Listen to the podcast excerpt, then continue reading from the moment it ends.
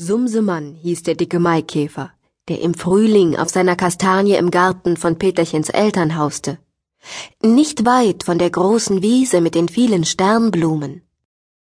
Er war verheiratet gewesen, aber seine Frau war nun tot. Ein Huhn hatte sie gefressen, als sie auf dem Hofe einherkrabbelte, am Nachmittag, um einmal nachzusehen, was es da im Sonnenlicht zu schnabulieren gab. Für die Maikäfer ist es nämlich sehr gefährlich, am Tage spazieren zu gehen. Wie die Menschen des Nachts schlafen müssen, so schlafen die Maikäfer am Tage.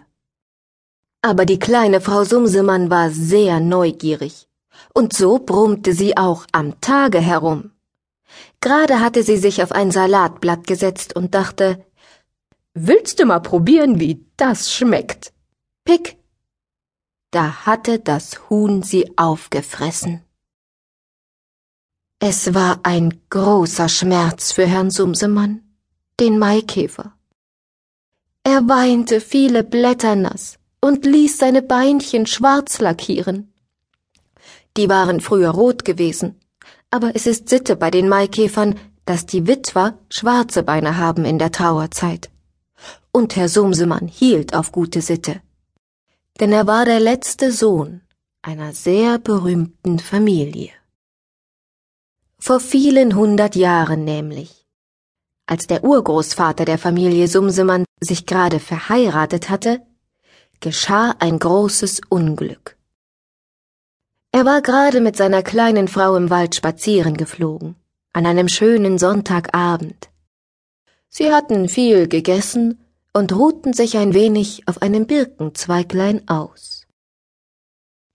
Da sie aber sehr mit sich selbst beschäftigt waren, denn sie waren jung verheiratet, merkten sie nicht, dass ein böser Mann durch den Wald herbeikam, ein Holzdieb, der am Sonntag stehlen wollte.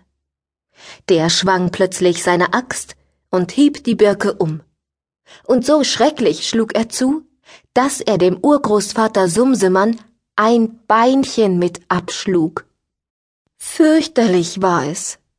Und sie fielen auf den Rücken und wurden ohnmächtig vor Angst.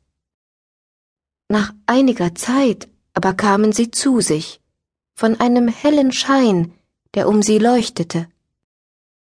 Da stand eine schöne Frau vor ihnen im Walde und sagte, Der böse Mann ist bestraft für seinen Waldfrevel am Sonntag.